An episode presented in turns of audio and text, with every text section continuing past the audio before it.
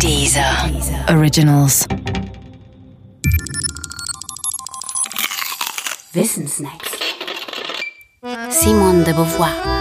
Das andere Geschlecht. Es heißt, Simone de Beauvoir habe sich zuallererst ein Auto gekauft, als sie den angesehenen Literaturpreis Prix Goncourt erhielt. Sie tat das nach eigenem Bekunden vor allem, um ihre persönliche Freiheit zu vergrößern. Und das 1954. Damals gab es nur sehr wenige Autos und noch weniger Frauen, die sie fuhren.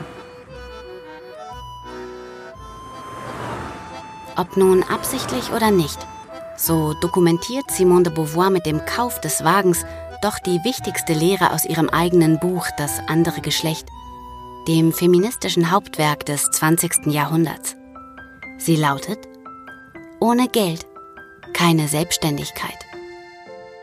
Das klingt für uns heute zwar fast trivial, das ist und war es aber überhaupt nicht. Damals hatten viele Frauen kein eigenes Geld. Sie bekamen es von ihrem Mann. Damals mussten Frauen ihre Männer fragen, wenn sie sich einen eigenen Job suchen wollten. Damals waren auch die Löhne für Frauen im Vergleich zu denen der Männer erbärmlich. Der erste Schritt für die Emanzipation der Frau musste demnach darin bestehen, ihre wirtschaftliche Unabhängigkeit zu gewährleisten.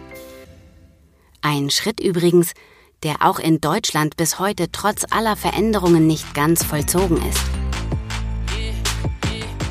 Das andere Geschlecht ist sicherlich keine feministische Kampfschrift und wollte es auch nie sein,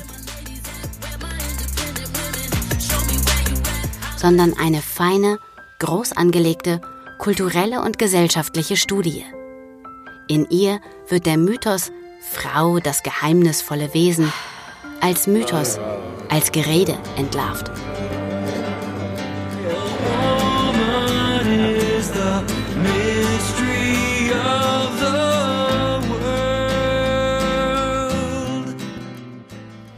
Ohne Mythos und ohne Gerede sind Frauen und die Rollen, die sie einnehmen, dann wie bei anderen auch, vor allem Produkte ihrer gesellschaftlichen und wirtschaftlichen Situation.